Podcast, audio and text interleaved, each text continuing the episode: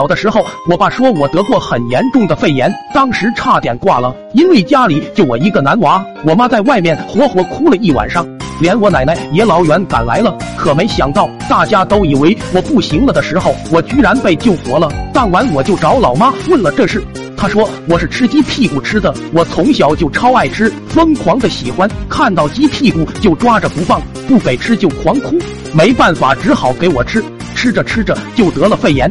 我滴的天呀！为啥我会跟鸡屁股扯上关系？不信的我去找了所有的亲戚问，可他们都说我小时候狂吃鸡屁股，吃出了肺炎，差点死了。既然事实无法改变，我发誓再也不碰鸡屁股了，甚至连鸡汤都不太敢喝，生怕鸡屁股没切掉被一起炖了进去。直到有一天家里老爸要招待几个朋友，其中还带着女朋友的，非说要吃鸡。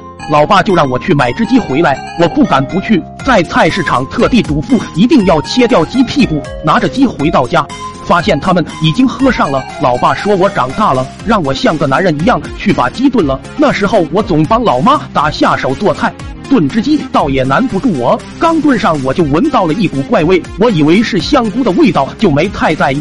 端上桌，看着是挺好看，大家也都夸赞我手艺棒，说味道果然不一样。老爸此时也露出了自豪的笑容。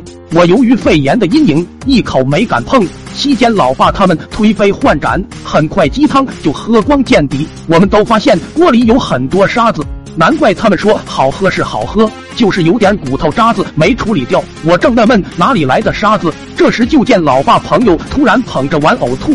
哆哆嗦嗦的指了指鸡肠子，说：“这怎么没刨开洗啊？”特么，我好像当时太顾忌炖鸡，只洗了鸡肠子表面，肠子里面的鸡粪没有清理，就匆忙直接炖了。难怪那时候有怪味。这时大家都惊呆了，一大锅鸡粪汤，除了我，谁都没少喝。结果我第一次做鸡，全给干吐了，尤其人家女朋友吐的脸都变绿了。当晚整个村里都听到了我的哭声。此后，这三人再也没来我家吃过饭。老爸也跟我一样，再也不喝炖鸡汤了，甚至想都不敢想。